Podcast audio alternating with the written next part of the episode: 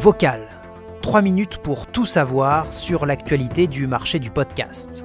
Nouvelles pratiques culturelles, nouvel outil d'influence, les dernières infos du secteur et un zoom sur un podcast de marque.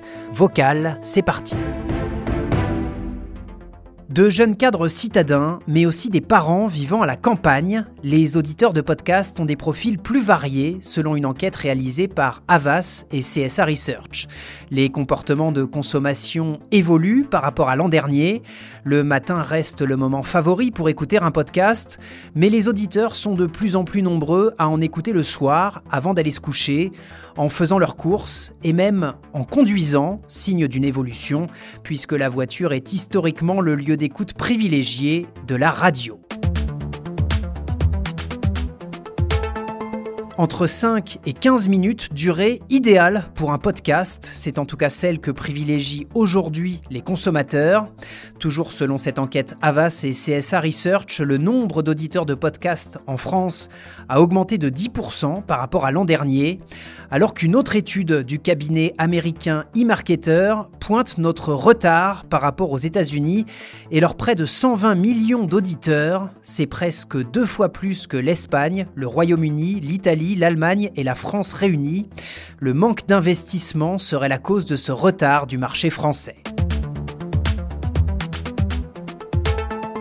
Le podcast est la seule industrie culturelle en France qui ne bénéficie d'aucune mesure d'aide financière.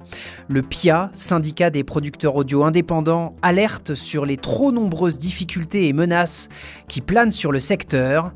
C'est dans ce contexte qu'une vingtaine de journalistes, majoritairement des femmes, travaillant pour les plus gros studios de création de podcasts, dénoncent des conditions de travail difficiles, qu'il s'agisse du niveau des rémunérations ou du management. Un dialogue social trop faible dans un marché émergent, c'est la conclusion d'une enquête en deux parties à lire sur Mediapart.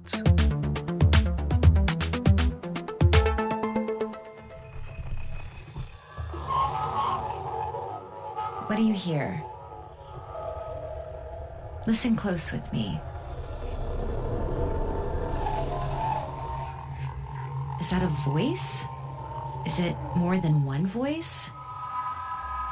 Are they speaking? Zoom sur General Electric et son podcast The Message. Singing? Hi, Nikki Tomlin here, and I'm the host of The Message. C'est le podcast de Brain Content le plus populaire de l'histoire, 4 millions d'abonnés dans 30 pays, classé podcast le plus écouté sur iTunes aux États-Unis. Nous sommes en 2016. General Electric vient de développer une technologie médicale faisant appel aux ondes sonores. L'idée est donc de créer un podcast où les ondes sonores sont au cœur de l'intrigue. Dans The Message, vous suivez une reporter et podcasteuse qui essaie de décoder des ondes radio extraterrestres enregistrées il y a 70 ans. Un écosystème de sites, blogs, fiches Wikipédia est déployé pour la sortie. Le succès de la série est notamment lié à la présence très discrète de la marque dans le podcast. C'était Vocal, l'actualité du marché du podcast en 3 minutes. Abonnez-vous pour continuer à suivre les dernières informations du secteur. Vocal vous est proposé par le studio Les Cavalcades.